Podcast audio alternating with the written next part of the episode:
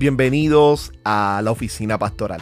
Este es un espacio que procura ser una extensión del sermón del domingo, un compañero en la semana que te invita a reflexionar la fe, que busca hablar aquellos temas pertinentes para un mejor caminar con Dios. Así que ponte cómodo, cómoda, hablemos.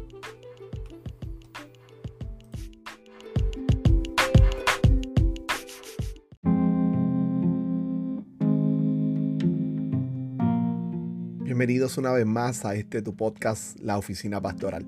Hoy tenemos un tema interesante. Hemos venido trabajando desde la Iglesia Comunión una serie de sermones sobre el conocimiento de Dios. Y la idea es conocer a Dios en sus propios términos, cómo se revela Él en la Escritura. Y es que entendemos que el conocimiento de Dios es fundamental para entender la vida, para entendernos inclusive a nosotros mismos. Así que estamos convencidos de que mientras más conozcamos a Dios, más fácil nos podemos conocer a nosotros y una mejor visión vamos a tener de la vida y del propósito de la misma.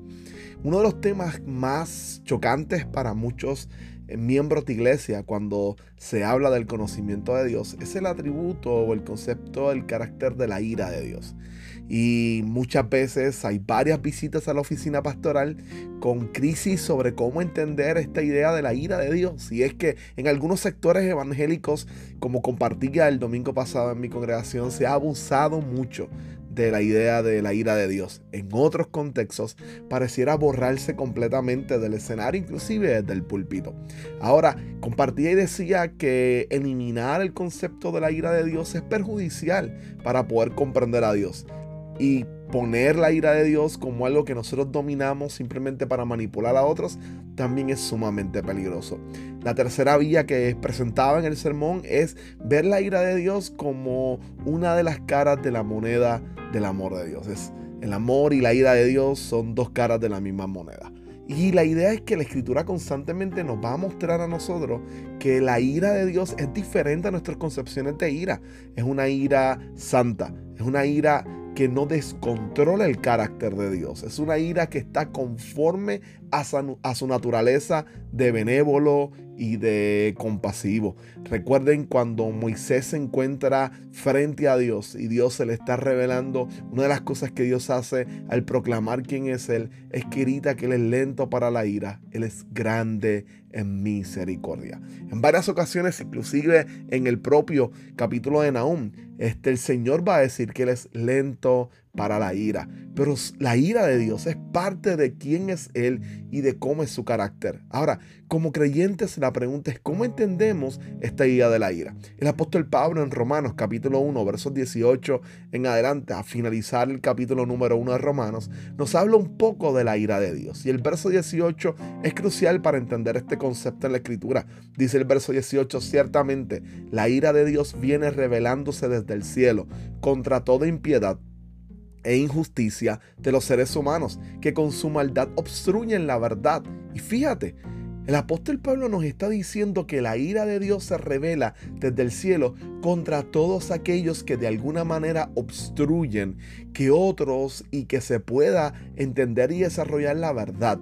Incluso cuando Pablo se explica, él dice, me explico, lo que, lo que se puede conocer acerca de Dios es evidente para la gente que de alguna manera obstruye el conocimiento de Dios. Pero ellos han decidido no pensar en Dios, sino que han decidido adorar más a las criaturas que al Creador. Y aquí entonces Pablo hace un argumento interesante y es que hay tres principios sobre la ira de Dios o sobre el carácter de Dios. Uno de ellos es la ira que se van a ver en toda la escritura y es presentar a Dios como el Creador, presentar a Dios como un juez justo y a la vez presentar a Dios como un Salvador. La idea es que esencialmente tenemos que tener una buena comprensión de que Dios es nuestro creador y pasar de ahí a darnos cuenta que como creador la creación demuestra y es llamada a mostrar la sabiduría y el carácter perfecto de Dios. Pero lo que la gran historia de la Biblia nos va a decir rápidamente es que a pesar de que la tierra está llena y la creación completa está llena de la sabiduría y la belleza del Señor, el gran teólogo de la Reforma Juan Calvino decía que la creación era el teatrum gloria dei o el teatro donde se revela y se muestra la gloria y la sabiduría de Dios. Sin embargo, los seres humanos optaron por la rebeldía. Nuestros padres antiguos optaron por ser rebeldes. Se, se rebelaron y mostraron todas sus intenciones de maldad delante de Dios. Y ahí rápidamente en Génesis 3 vamos a ver a Dios no solo actuando como el buen creador de Génesis 1 y 2, sino también como un juez. Pero es un juez justo, es un juez que no ignora la maldad, sino que interviene y juzga y manifiesta su ira en contra de la maldad. Uno de los grandes ejemplos que vamos a ver en la escritura es el caso de Caín y Abel. Dios no ignora la maldad de Caín, sino que interviene como un gran juez y hace actos de justicia, automáticamente manifestando su ira o su juicio contra Caín. Va a suceder con la torre de Babel, va a suceder constantemente inclusive cuando vamos al Pentateuco, los primeros cinco libros del Antiguo Testamento, el segundo libro de, de ellos, el libro de Éxodo, esto es un libro encerrado en cómo Dios se muestra como un juez y un salvador, como aquel que ha creado a Israel, que es el creador de todas las cosas, pero que hay un imperio malvado que ha esclavizado al pueblo del Señor, que ha torturado, que ha llenado de cargas, que ha este, extenuado al pueblo casi al exterminio y entonces Dios aparece como un juez, un juez que ha decidido juzgar la causa del inocente, un juez que ha decidido colocarse del lado de la víctima y del que han herido y lastimado y ha decidido juzgar al perpetrador o al que ha causado el mal, no importando su poder terrenal. Y aquí estos principios son súper cruciales para poder comprender la vida y para movernos y tratar de hacer una comprensión ética del carácter de Dios. Dios entra, interviene y entonces juzga a Egipto. Sin embargo, se revela a sí mismo como el Salvador de Israel. Y es ante el derrame de la ira del Señor en contra del imperio de Egipto que Israel se va a dar cuenta que Dios es el Dios del débil, del necesitado, del que se encuentra en tribulación. Se convierte para ellos en su Salvador. Nosotros vamos a ver esto en toda la escritura. Es más, la Biblia nos va a apuntar y nos va a mostrar que solamente comprendiendo la, la pureza, la verdad, la rectitud del Creador y entendiendo la severidad del juez que actúa en contra de todo acto de maldad que es contrario a las órdenes del buen creador y que se enfrenta al juez justo por las malas acciones cometidas, es que podemos ver la belleza del Salvador. Me explico, solo cuando comprendemos que Dios aborrece el pecado, que Dios se aira contra la violencia, que Dios molestia cuando alguien abusa de otra persona, es más, cuando nosotros abusamos de otros, cuando nosotros lastimamos a otros, cuando nosotros traicionamos a otros, solo entendiendo que nuestros actos de pecado han sido actos de traición, que hemos mentido, que hemos codiciado, que hemos engañado, que hemos robado, que hemos de alguna manera hecho actos que han lastimado a otras personas y que nos han lastimado a otros y que nos hemos rebelado contra Dios. Cada uno de esos actos merece la justa recompensa de la ira de Dios. Y lo que Pablo está tratando de decir en, Romanos capítulo 1 es más, él empieza a hacer toda una lista de pecados que inclusive en nuestra sociedad, en sectores conservadores, serían sumamente escandalosos. Pero luego de ahí pasa a hablar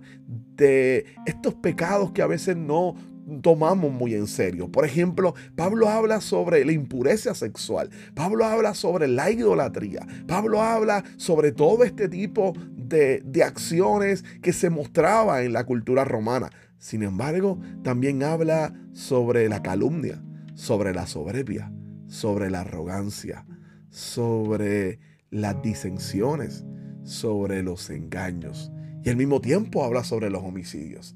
Así que Pablo pone en toda esta categoría esta serie de pecados que cuando los leemos es imposible que escapemos al juicio del Señor. Y lo que nos queda y nos hace sentir es esta ansiedad de yo estoy ahí y yo soy culpable, yo necesito un Salvador. Y es lo que Pablo ya ha apuntado esencialmente en el verso 16 de este primer capítulo es que Pablo grita y dice, a la verdad no me avergüenzo del Evangelio, pues es poder de Dios para salvación a todos los que creen. Así que escucha bien, Pablo apunta y nos dice, mira, solo entendiendo la severidad y solo con una comprensión correcta de que ese creador estableció unos códigos o unas normas, unas leyes, como les decimos o como se refleja en la escritura, unas leyes de vida para poder actuar conforme a su voluntad. Y nosotros hemos sido incapaces de seguir esa voluntad y esas leyes de Dios solo entendiendo cuán serio han sido nuestros malos pasos y nuestras malas acciones, podemos comprender lo inmerecedores que somos del inmenso, extraordinario y poderoso amor que Dios ha revelado a través de su Hijo Jesucristo en la cruz del Calvario. Cuando hablamos de la ira de Dios en el aspecto personal, tenemos que entender que Dios le molesta nuestro pecado. Él aborrece el pecado. Pero también tenemos que entender que ese Dios que aborrece el pecado ha decidido perdonarnos a través de enviar a su Hijo a morir por nosotros en la cruz.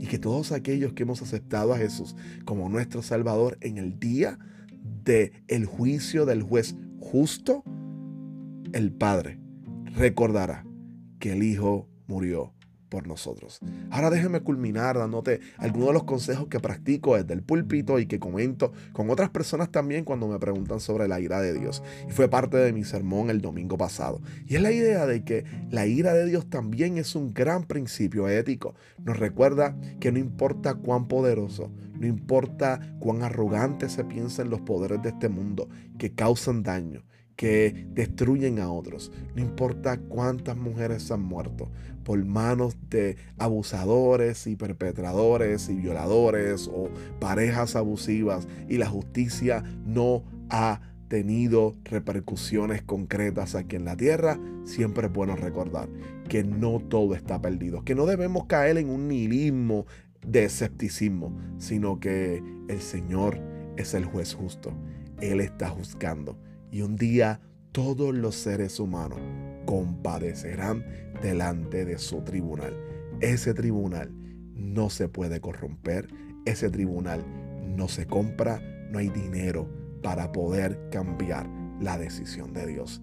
Por lo tanto, ahora podemos decidir confiar en Jesús aceptarlo como Salvador, de manera que el juicio de Dios sobre nosotros sea una abierta proclamación de gracia y de amor, porque trató a Jesús como debía haber tratado a nosotros para tratarnos a nosotros, como ha decidido tratar a Jesús. Dios te bendiga, Dios te guarde, este es un episodio más de la oficina pastoral.